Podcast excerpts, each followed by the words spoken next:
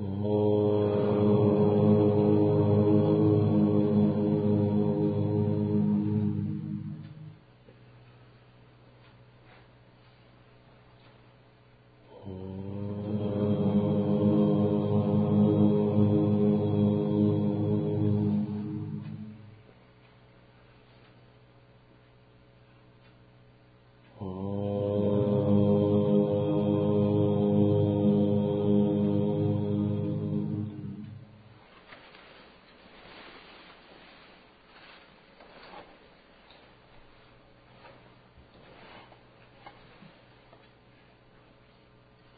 Наропа. Наропа был из семьи виноторговцев, но сам рано бросил семейную профессию. В Салипутре, Восточной Индии, он зарабатывал на жизнь заготовкой дров. Услышав однажды, что в Вишнугаре живет мастер по имени Телопа, Наропа сменил вязанку хвороста на шкуру оленя, начал вести жизнь йогина и, попривыкнув, отправился на поиски своего гуру. В Вишнунагаре он спрашивал о Тиопе каждого встречного, но напрасно. Мастер исчез, оставив всех в печали и недоумении. Наропа долго странствовал в тех местах, пока, наконец, после всех поисков не встретил Тиопу на какой-то дороге. Сделав множество поклонов, Наропа сказал, «О, учитель, как вы себя чувствуете? Я не твой учитель, а ты мне не ученик, ответил Телопа. В гневе он стал бить Наропу, чья вера от этого только усилилась. Затем, собрав подаяние, Наропа предложил гуру поесть. Тот рассердился и снова ударил его. И вновь вера Наропы лишь возросла. Он ограничил... Хотел бы я вам пожелать такой веры. Он ограничился остатками пищи и сделал простирание.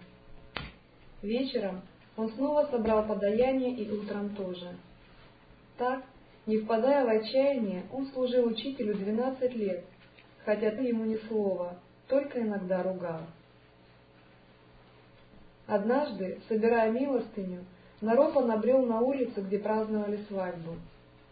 Выпившие на радостях гости дали ему гуру вкусной еды и даже немного зеленой потасы, а это блюдо из 84 различных продуктов и пряностей, очень изысканное.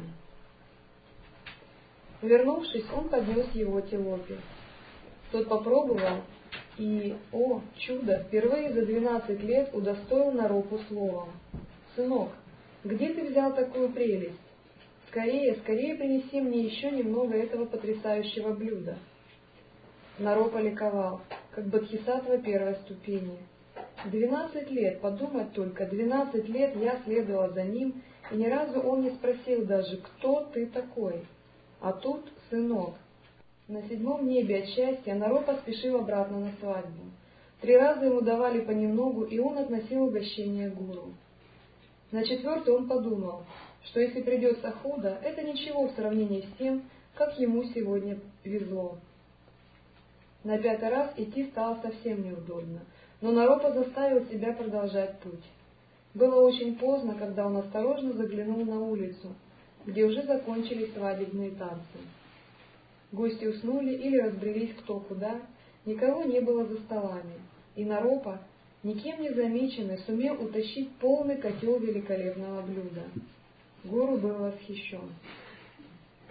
Он дал Наропе посвящение со многими благословениями, и в ту же ночь начал наставление Ваджраварахи. Медитируя всего шесть месяцев, Наропа обрел ситхи. Он стал известен. Со всех сторон к нему стекались люди, и каждый еще за месяц пути чувствовал свет, исходящий из его сердца. Сделав много, многое на благо бесчисленных живых существ, Наропа ушел в ясный свет.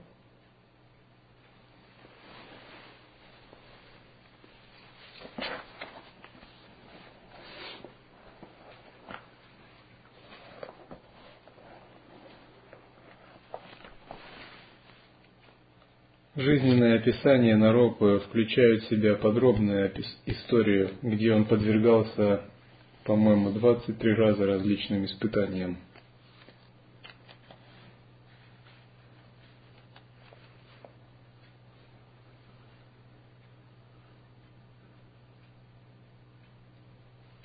Однажды шла свадебная процессия, а послал его, сказав, чтобы он притащил ему невесту. Ни секунды не раздумывая, Наропа пошел навстречу свадебной процессии. Люди, которые ее сопровождали, подумали, что хорошо получить благословение Брахмана. Однако, когда он хотел вытащить девушку из паланкина и утащить ее, ему это не удалось, он был избит палками, канделябрами и разными другими предметами. Еле живой он пришел обратно к Наропе, Наропа сказал, какой у тебя жалкий вид. Не передумал ли ты обучаться Дхарме? Наропа сказал, о нет, дорогой учитель, по сравнению с муками ада, которые мне предстоят, которые бы я пережил, если бы я, если я не достигну освобождения, это всего лишь детская игра. Другой раз Телопа выточил множество деревянных колышков или шипов. Когда он тщательно выточил, он подошел к Наропе и, злорадно улыбаясь, спросил, «Наропа, ты мог бы вытерпеть боль?» Наропа сказал, «Если это нужно для учения, наверное, смог бы». Тогда под каждый ноготь на руках и ногах ему было загнано двадцать шипов. И Телопа дал ему наставление сидеть, практикуя три неподвижности таким образом в течение нескольких дней. И когда он пришел через несколько дней, он снова спросил Наропу, «Ты видишь, как велика и трудна практика Дхармы? Не ослабли ли твоя решимость?» Наропа сказал, по сравнению с муками ада, которая может испытать живое существо, не достигнув освобождения, это просто ничего такого.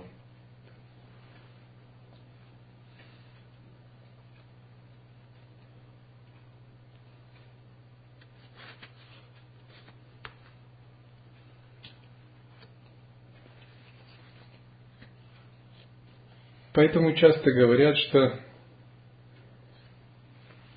Прежде чем дать высшее учение прямого пути, учитель испытывает ученика. Сможет ли он удержать веру, чистое видение и самое, давая ему трудные задания? Иногда эти задания могут быть сверхтрудные. Эти испытания на самом деле уже являются практикой. Ученик думает, что ему ничего не дают – что его игнорируют, а на самом деле практика уже началась, и он полностью вовлечен в самую запредельную практику.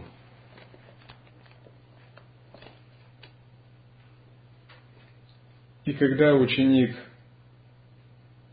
благодаря такой практике полностью утрачивает свою фиксацию на иллюзии «я», его ум распахивается – он получает глубокое переживание пустоты, не практикуя ни техник, ни медитаций. Это называется шуньята махасидхов, или прямое переживание пустоты.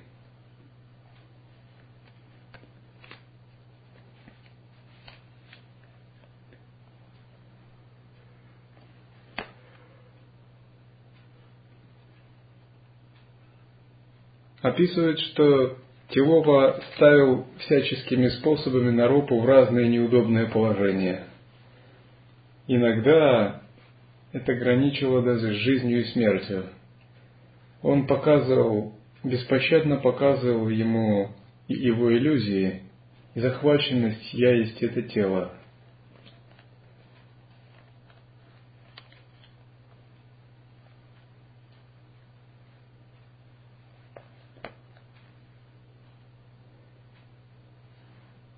И однажды, когда в очередной раз Наропа жутко страдал, отмывая свою карму, Тилопа спросил, страдаешь ли ты? Наропа сказал, о, учитель, олень этого тела, похоже, сейчас умирает.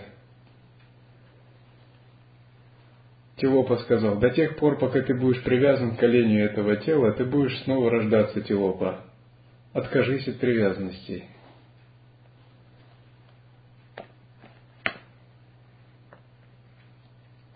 Когда дурная карма Наропы была отмыта многократными способами и устранились все его клеши и неведения, он получил прямое видение и благодаря такой способности за кратчайший срок сумел реализовать пробуждение.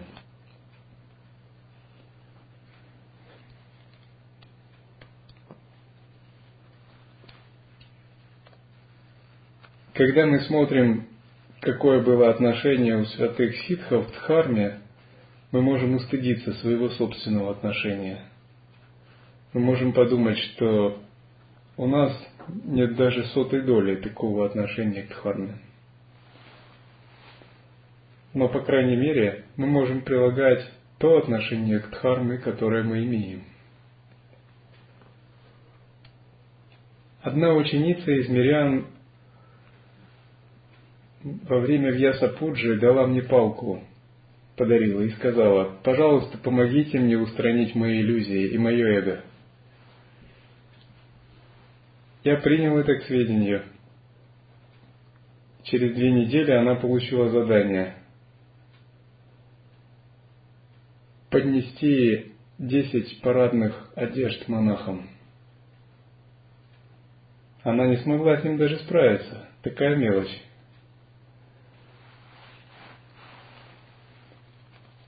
это совсем ничто.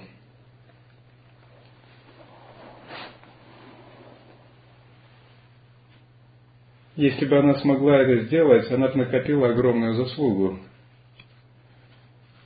И я бы позаботился, чтобы ее практика продвигалась настолько, насколько возможно.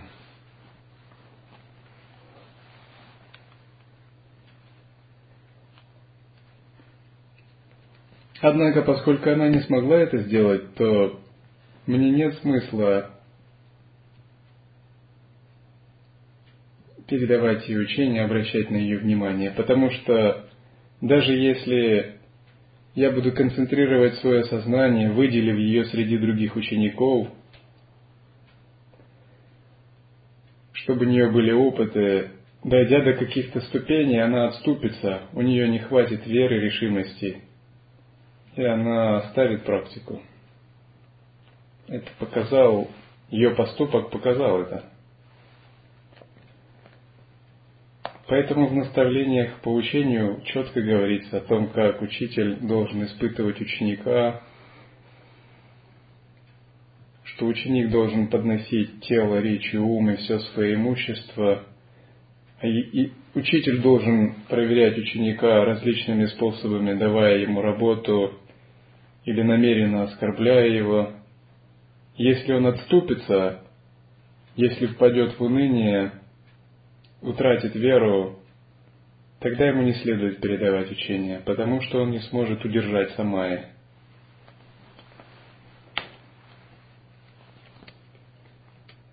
В общем, стиль Тилопа – это не наш стиль, как вы поняли.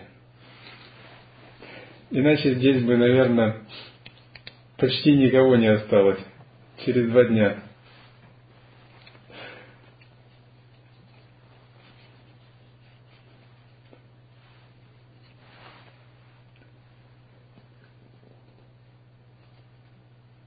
Однако я хотел, чтобы вы поняли принцип служения, когда вы занимаетесь служением и вашими обычными монашескими обязанностями.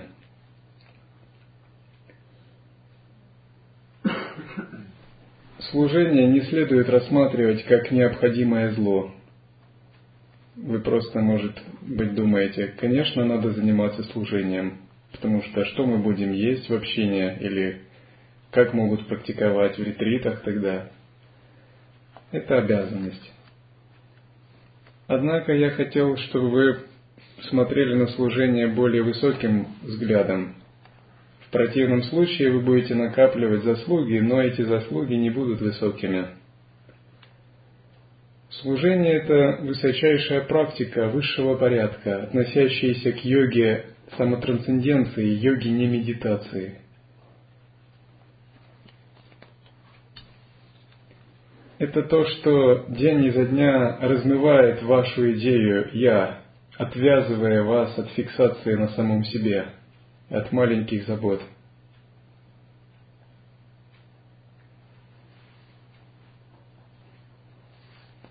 Есть такой рассказ. Было у учителя два ученика. Один отправился практиковать в горы, а второй остался с учителем, занимаясь служением после наставлений. Через 12 лет они встретились сравнили свои достижения. Тот, кто отправился в, горе, науч... в горы, обрел способность к левитации. Тот, кто занимался служением, обрел просветление. Он не мог левитировать, но он был более пробужденным. И йог, практикующий в горах, признал это. В чем дело тогда? Этот ученик сказал, в чем секрет. Учитель дал ему служение ухаживать за тяжело больным человеком, полностью забыв о себе.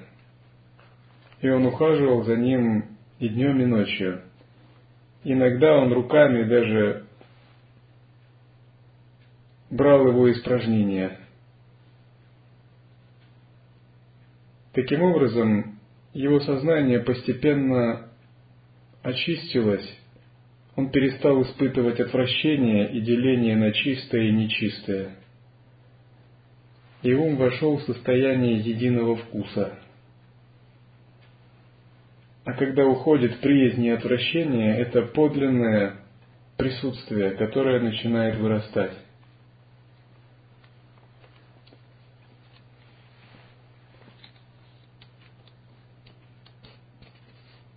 Итак, принцип служения означает, что мы все более опустошаем себя.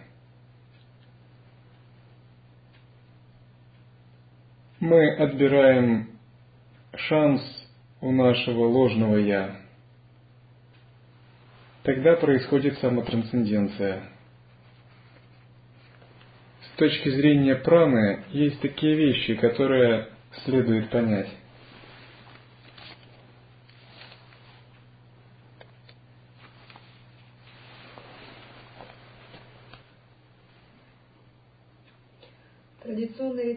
Длится три года и три месяца. Этот срок был определен как минимальный период, достаточный для полной трансформации кармической праны в энергию мудрости, то есть для технического достижения просветления на внутреннем уровне. Такое вычисление базируется на соотношении срока человеческой жизни и количества дыханий. Согласно системе тантры, каждое наше дыхание содержит частицу просветленной энергии мудрости. В тантре средняя продолжительность человеческой жизни рассчитана на 100 лет. В одном лунном году насчитывается 21 600 минут, и эта же цифра соответствует количеству дыхания в течение одного дня – Одна тридцатая часть нашего дыхания содержит энергию мудрости, джняна прана. Одна тридцатая часть считается, что это часть промежутка, того небольшого промежутка между вдохом и выдохом. Мы дышим, вдыхаем и выдыхаем. Между этим есть тонкий момент, когда не работает ни ида, ни пингала, а работает сушумно. Как правило, во время дыхания задействована либо ида, либо пингала. В промежутке всегда работает сушумно. И когда мы ловим этот промежуток, наступает само собой состояние неконцептуальной ясности, и можно войти в естественное состояние. Анутара Махамая основана на этом принципе.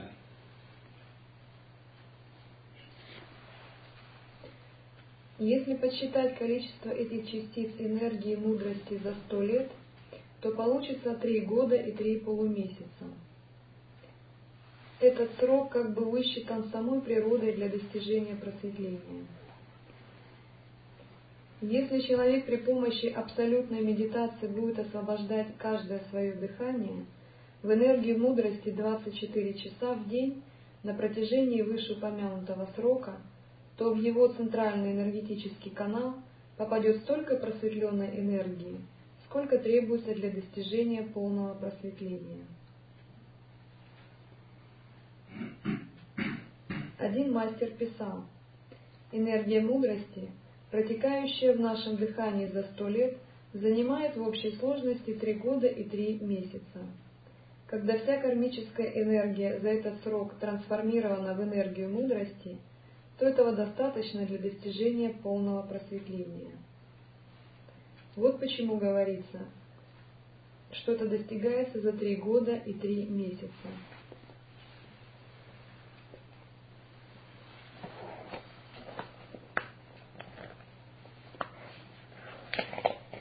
Очищение – это когда наша кармическая прана трансформируется в прану мудрости, джняна прану. Карма, которая содержится в боковых каналах и двигается в теле, трансформируется в чистую энергию пробуждения, которая двигается в центральном канале.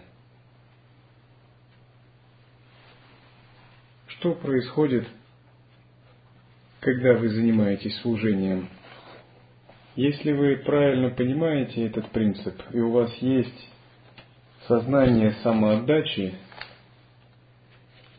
тогда вместо того, чтобы двигаться по боковым каналам, прана двигается по сушумна наде.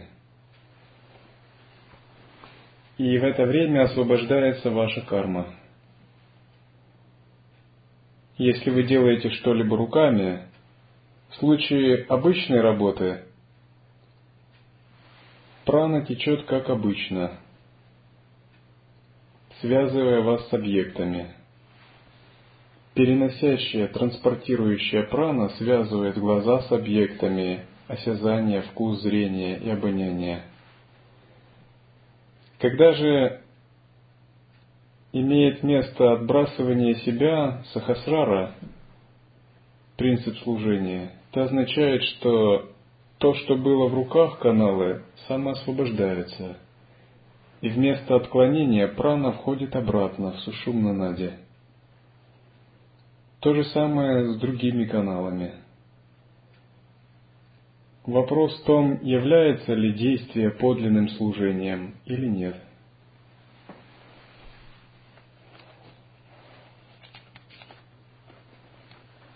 Служение заключается в том, что есть самотрансценденция, направленность на идею, превосходящую эго.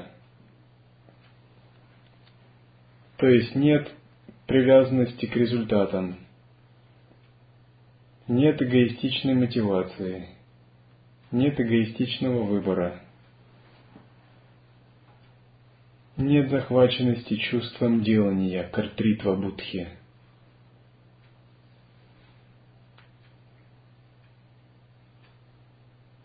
а вы делаете, словно не делая. Тело делает одни вещи, а сознание помещено в присутствие. И происходит самотрансценденция.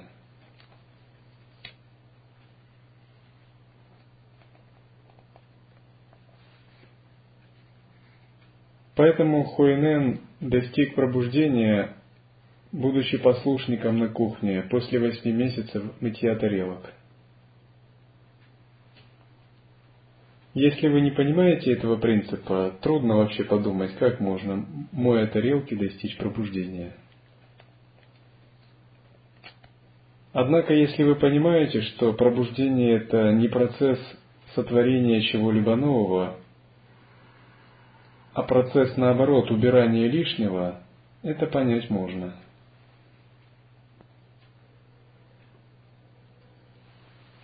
Другими словами, когда мы выполняем неэгоистические действия, активизируется наша джняна прана.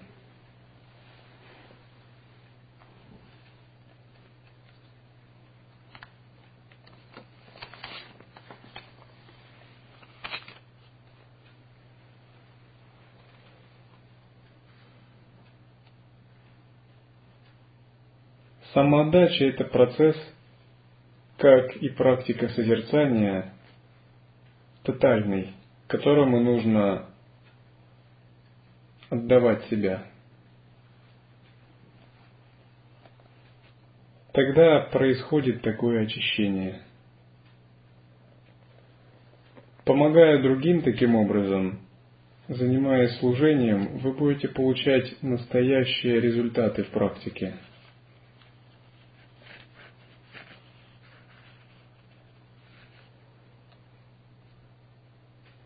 Трудно понять, но святые говорят, это тело уже тело божества. Это тело уже проявление абсолютного. Существует только чиджада грандхи, ложная идея «я», которая мешает воспринять это. Тогда есть делатель. Вклинивается эго, и мы вращаемся в круге рождения и смерти.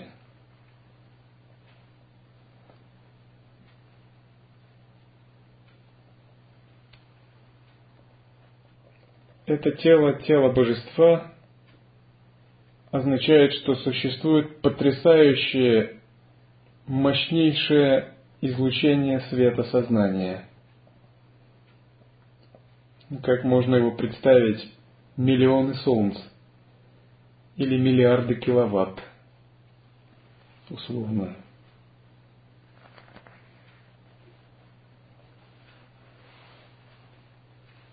Однако оно не воспринимается из-за прослойки нашего эгоистичного ума.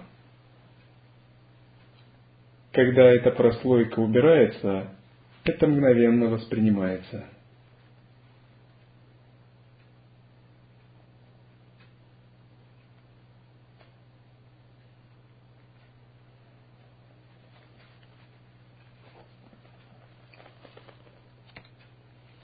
практике лай-йоги существуют методы, называемые безумная мудрость. Это разные виды практик, где выполняются немотивированные действия или неадекватные действия. Действия, где ваше поведение самоосвобождается. Разумеется, это не практика для послушников или монахов суттры.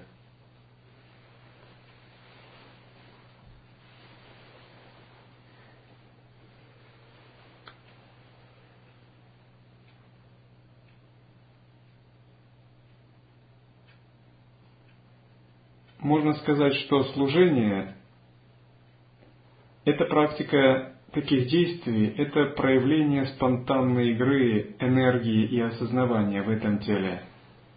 Когда йогин входит в присутствие и позволяет своему телу выполнять заданную практику или просто двигаться кармическим ветром, как они есть. Это игра или лила – можно сказать, практика вашего служения – это в более высоком смысле то же самое.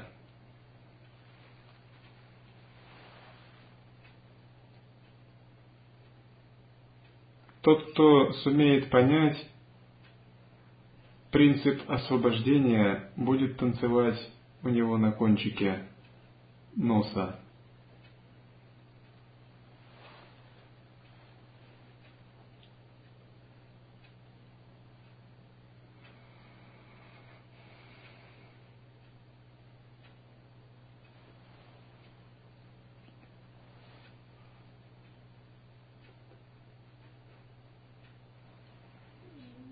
Другими словами, когда вы делаете что-либо, Верьте, что это ваша подлинная наивысшая практика.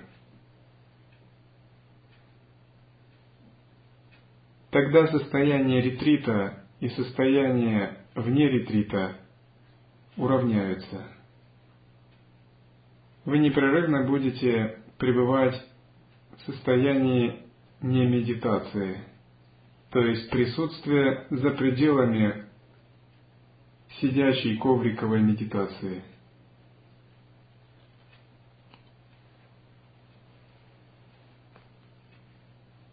Верить это означает воспринимать каждое свое действие как акт подношения, как священнодействие.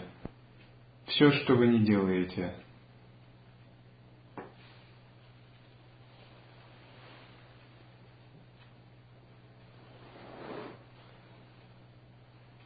Такое возможно, когда наш ум непрерывно направлен на идею Абсолюта. Когда он погружен в нее, словно палец мед, и никогда не отвлекается.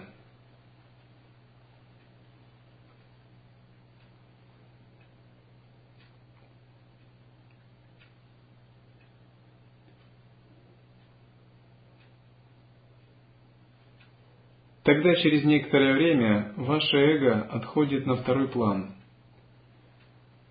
И свет великой идеи постепенно начинает проявляться в теле.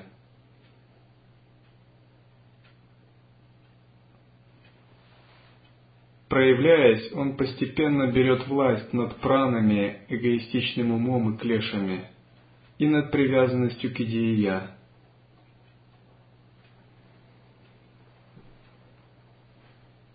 Когда он берет власть, внезапно вы чувствуете, словно все ваше существо начинает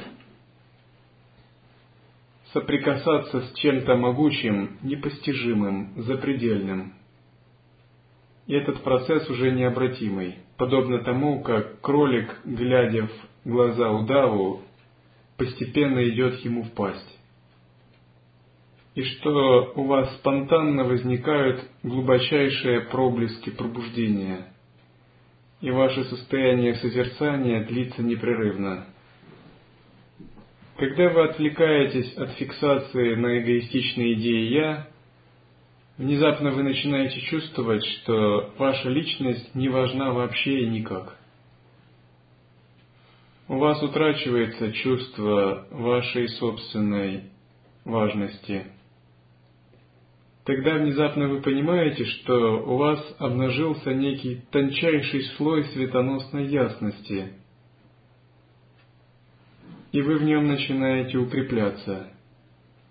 И внезапно вы видите, что когда вы в этом слое светоносной ясности, не имеет значения, какие вы испытываете эмоции, в каком удобном положении или неудобном ваше тело, или как к вам относятся другие. Что по сравнению с этим все это вообще не имеет никакого значения.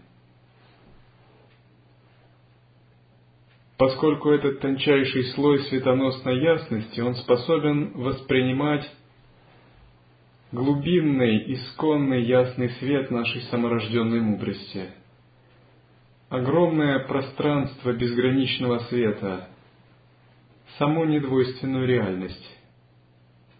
И мы понимаем, что когда ты это воспринимаешь, все остальное не имеет никакого значения.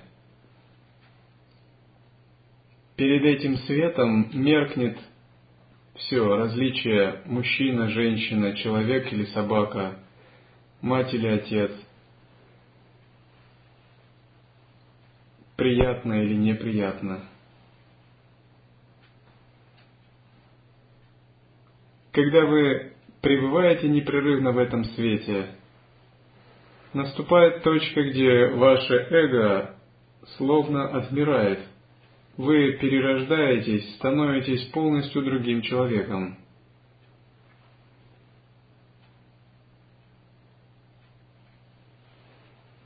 Та личность, с которой вы себя отождествляли, перестает, вы перестаете быть ею. Вы понимаете, что она вообще не важна.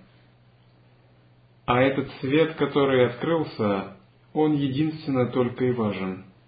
И его поддержание – это жизнь, а его неподдержание – это все равно как смерть. Поэтому святые говорят, стань подобным полому бамбуку, опустоши себя, стань подобным листку ветра, стань подобным пучку травы, который лежит на дороге.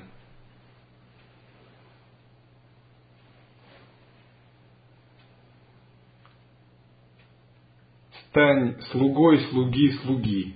Еще такой есть термин.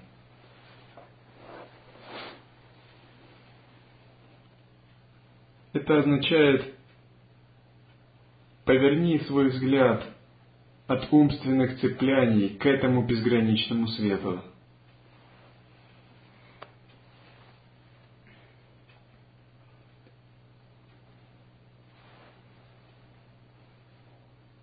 Когда мы сосредоточены на самих себе, мы живем в состоянии постоянной беды. Потому что вот это само себя, вот это эго и есть состояние главной беды в сансаре. От него и происходят все наши страдания, и именно из-за него мы родились. Я не имею в виду практику осознавания – а сосредоточенность на своем эго, прилепленность к нему, когда мы отстаиваем разные вещи внутри себя вместо того, чтобы их освободить.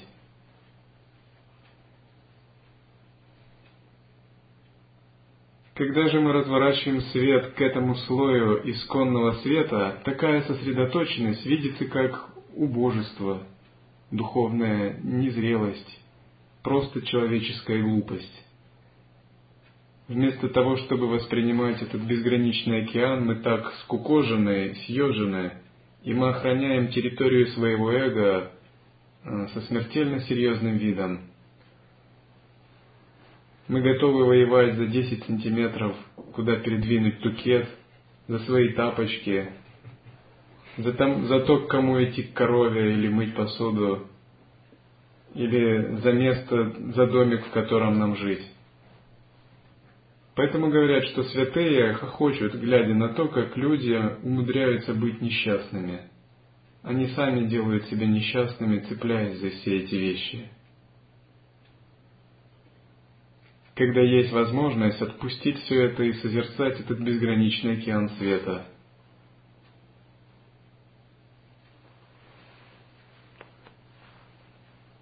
Это подобно тому, как если бы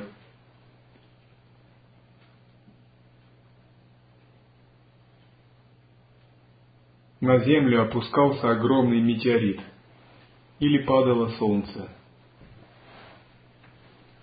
Если бы все люди увидели, что падает солнце, и через три дня оно упадет, они перестали бы работать, воевать, жениться,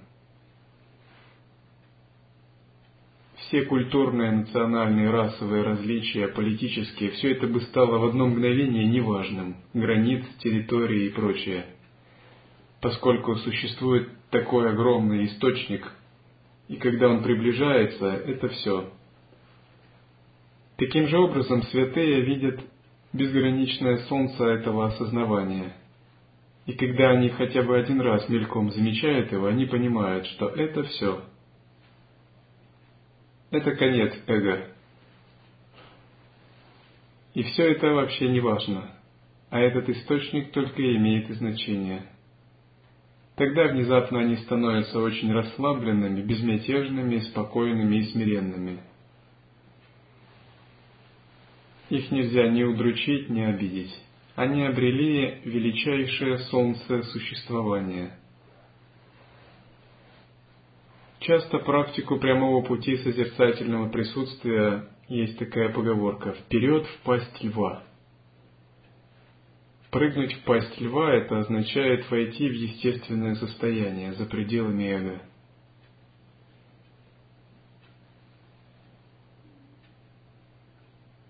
Пасть льва, потому что такое состояние действительно напоминает пасть льва. Если вы попадаете в пасть льва, шансов мало. Таким же образом, у ложного «я» мало шансов – когда мы входим в безграничный свет недвойственности.